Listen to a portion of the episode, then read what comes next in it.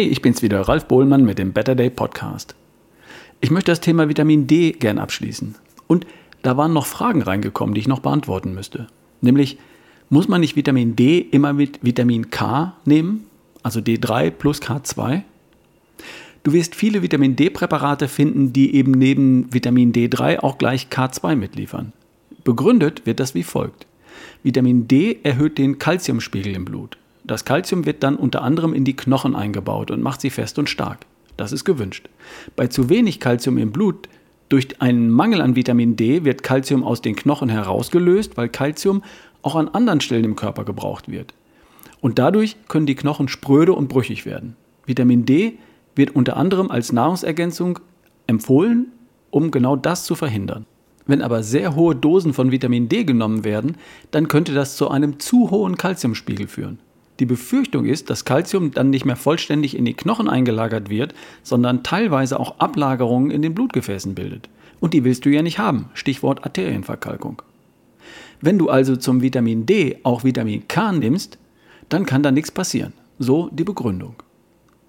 Es scheint aber so zu sein, dass ein Mangel an Vitamin K außerordentlich selten ist. Ganz im Gegenteil von einem Mangel an Vitamin D, der ist recht häufig. Davon haben große Teile der Bevölkerung tatsächlich zu wenig. Ein Vitamin K-Mangel hingegen tritt nur sehr selten auf, mit Ausnahme von Neugeborenen in der Stillzeit.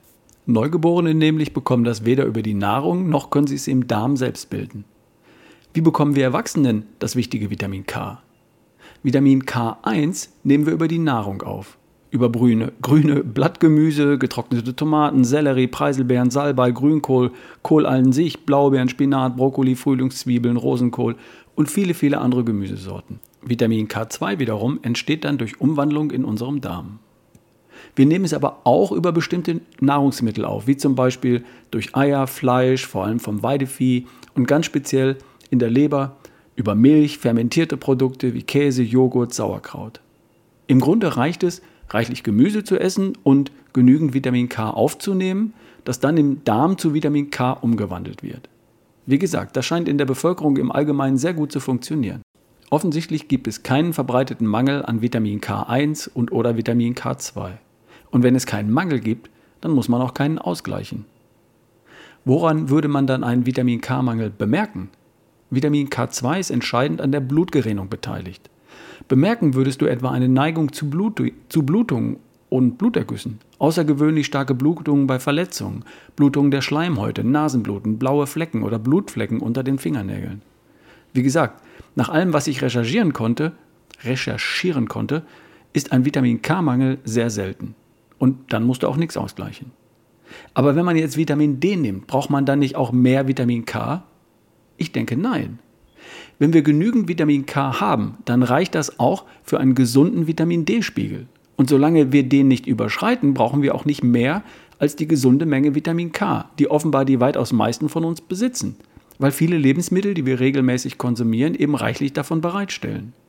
Und Vitamin D nehmen wir ja deshalb als Nahrungsergänzungsmittel ein, weil wir deutlich zu wenig davon haben, weil wir weit davon entfernt sind, etwa zu viel davon zu haben. Und erst wenn wir zu viel Vitamin D hätten, bräuchten wir auch mehr als die normale gesunde Dosis Vitamin K.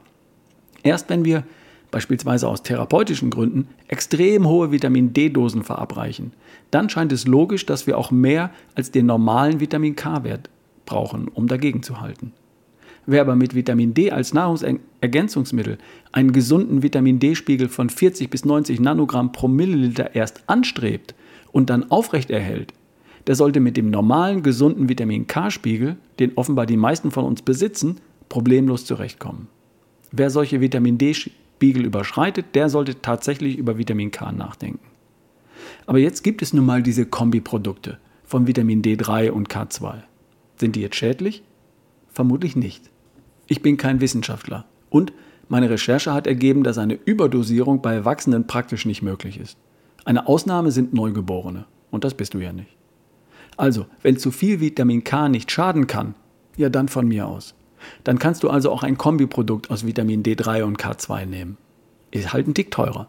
Vermutlich wirst du das K2 aber nicht brauchen, weil du mit deinem D3 ja einen Mangel ausgleichst und einen vernünftigen Vitamin D-Wert erhalten möchtest.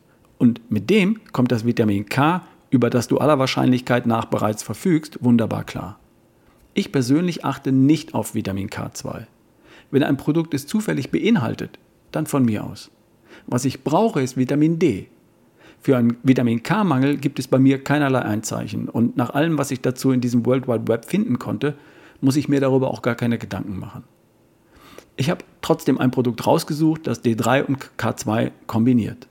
Das enthält dann 2000 EU Vitamin D3 und 1000 Mikrogramm Vitamin K2 pro Kapsel. Und wenn du davon zwei bis drei am Tag nimmst, dann solltest du damit auch gut über den Winter kommen. Natürlich hat so ein Kombiprodukt dann natürlich einen Preisaufschlag, ist ja klar. Entscheide selbst. Ich verlinke das einfach in der Podcast-Beschreibung. So, und ich denke, damit haben wir dann das Thema Vitamin D mit oder ohne Vitamin K ausführlich genug besprochen. Am besten messen, richtig dosieren, um aufzufüllen und dann zu erhalten. Und Vitamin K2 dann, wenn du gern sicherheitshalber Gürtel und Hosenträger. Du weißt schon. Komm gut durch den Winter, genieß den Advent. Wir hören uns. Dein Ralf Bohlmann.